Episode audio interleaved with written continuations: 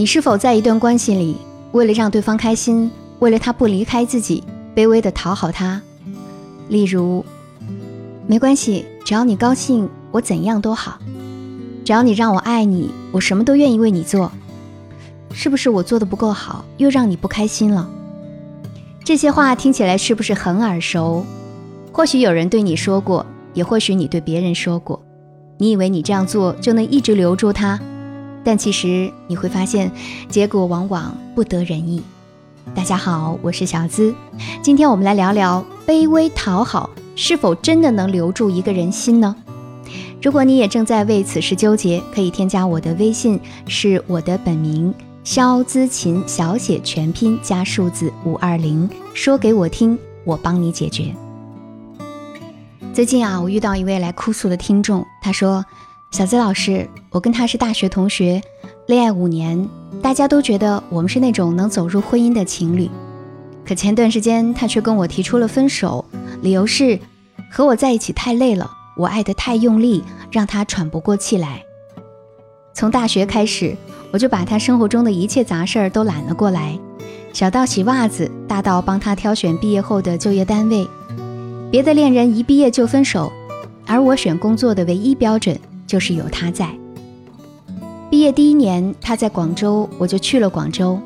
半年前，他被调到深圳分公司，我想都没想就辞去了工作。即使之前的那家公司马上要上升我的职位，但我还是觉得跟他在一起最重要。生活中，我特别害怕他生气。所以吃什么、穿什么、家具怎么摆放，大都是听从他的建议。他喜欢的就是我喜欢的。可他却说：“我情愿你重视一下你自己，不要什么都按照我的意愿来。你这样让我感到很有压力。爱一个人不就是要全心全意为他付出吗？那为什么他还要离开我呢？”听完故事，你们看出这姑娘身上存在的问题了吗？可以把你的答案写在评论区，欢迎来互动哦。在吸引艺术中有个名词叫做低价值展示。那什么是低价值展示呢？用最简单的生活例子来解释，就是在对方不想吃饭的时候，你却非要请他吃饭，那么得到的结果就只能是降低了自身的吸引力，还有可能伤害到自己。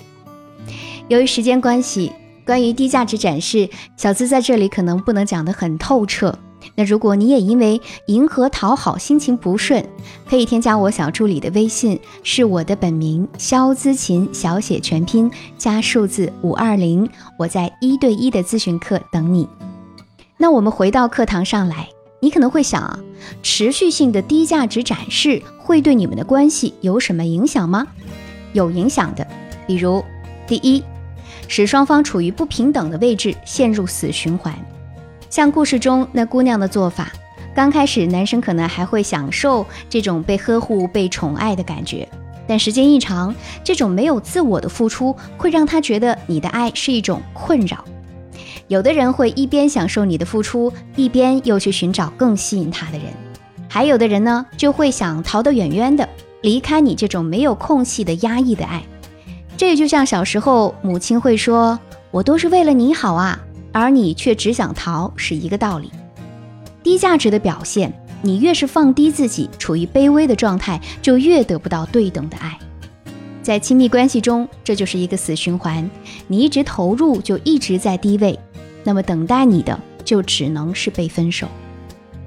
第二，你付出的越多，得到的爱就会越少。很多女生认为。我付出的越多，对方就会越需要我，以后就不会离开我啊。但实际上呢，你不断的付出，他不断接受的时候，你们的关系就失衡了。有心理学家说，高付出会让人啊产生一种无形的权威感。就比如，我为你做了这么多，你如果不对我好，那你就是没有良心。这会导致接受的人失去说话的权利，找不到反驳对方的借口。这股气会堵在心中，说不出来。那你猜他会去干嘛呢？当然是去一个能让自己舒服的地方。大家能明白老师说的吗？而付出的一方看似是心甘情愿的，但其实啊，也是希望获得某方面特权的，比如对方全心全意的爱、坚定不移的深情等等。一旦想要被补偿，就会有伤害和不公，得到的爱自然就会发生变化。那么重点来了，我们该如何调整这种恋爱方式，让你从低价值展示转向高价值展示呢？小资老师有以下三点建议，条条都是老师做咨询这么多年总结出来的经验，学员反馈都不错哦。仔细来听。第一，觉知自己的讨好行为，并找出原因。故事中的姑娘说啊，害怕对方生气，吃的用的都是按照对方的喜欢来，这就说明他已经下意识在讨好了。因为真正的爱情不是按照对方的喜好去生活，而是我有自己的见解，也并不害怕你生气。出现这种情况的时候，小资建议他记录下他和对方的意见相悖时，他自己内心的真实想法，不管是正面的还是负面的，一一记录下来。用来观察为什么会有这种讨好的念头。一般讨好行为的出现，肯定会让你感觉到顺心或者安心。比如，你按照对方的意思去做某件事儿，会感觉到被他重视，让你有成就感。但我们要记得啊，这种成就感是短暂的，也是虚幻的，它最终会导致你们之间的感情破灭。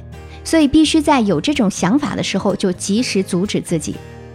你可以列举一些别人的失败案例，或者过去发生过的那些痛心事实，来让自己警惕。虽然说从讨好者的行列中脱离很不容易，需要经过反复、漫长以及不间断的自我对话，但如果能够打开自我觉知，就已经是跨出了一大步。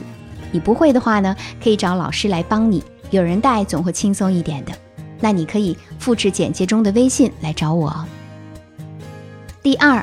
试着觉察自己的需求，先满足自己。真正良好的关系是把自己放在一个重要的位置，先照顾好自己的感受、情绪和需求，自己是愉悦的，才能更好的接受别人的爱。就像电视剧《你是我的姐妹》中，石天明说：“连你自己都不爱惜你自己，还怎么能让别人去爱你呢？”所以，你想要平等的爱情，就要时刻把自己摆在重要的位置。只要不影响到他人，请记得按照自己的需求做选择。比如家里的沙发，我喜欢深蓝色的，他喜欢褐色的，那我就选择深蓝色的沙发，褐色的抱枕。不要总是害怕他不高兴，人都会有情绪嘛，他不高兴不见得就是和你有关，你不需要去检讨自己，更不需要牺牲自己的需求去满足对方。适当的付出可以。但如果付出的时候，你总是把自己放在忽略不计的位置上，那其实对对方来说也是一种无形的压力。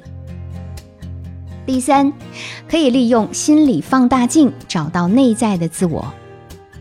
大多数讨好者都是自信心缺乏者，害怕自己不够好，害怕不被爱，害怕失去对方。就像故事中的女孩，如果不怕失去，那就不必活成对方喜欢的样子啊。小泽老师告诉你啊，每个人都有优点，只是你不善于发现而已。我们需要一个心理放大镜来找出并且强化自己的优点，就能提升自信心。比如我会做饭，那么我们就用放大镜这个优点，你会发现哦，原来我还是一个厨艺小能手呢。这样一想，是不是就乐观了一些？可以仔细想想你的优点，把它们啊一条一条写在纸上。多增加对自己优点的关注，并善于放大它们，你就会发现自己其实也是一个宝藏女孩哦。先觉知讨好行为，肯定自己的需求，再找到自己的优点，你就会渐渐远离讨好者的行列，成为自由的恋爱者。我是小资，如果你也有解不开的心结。欢迎添加我的小助理，是我的本名肖姿琴，小写全拼加数字五二零，我在这里等你哦。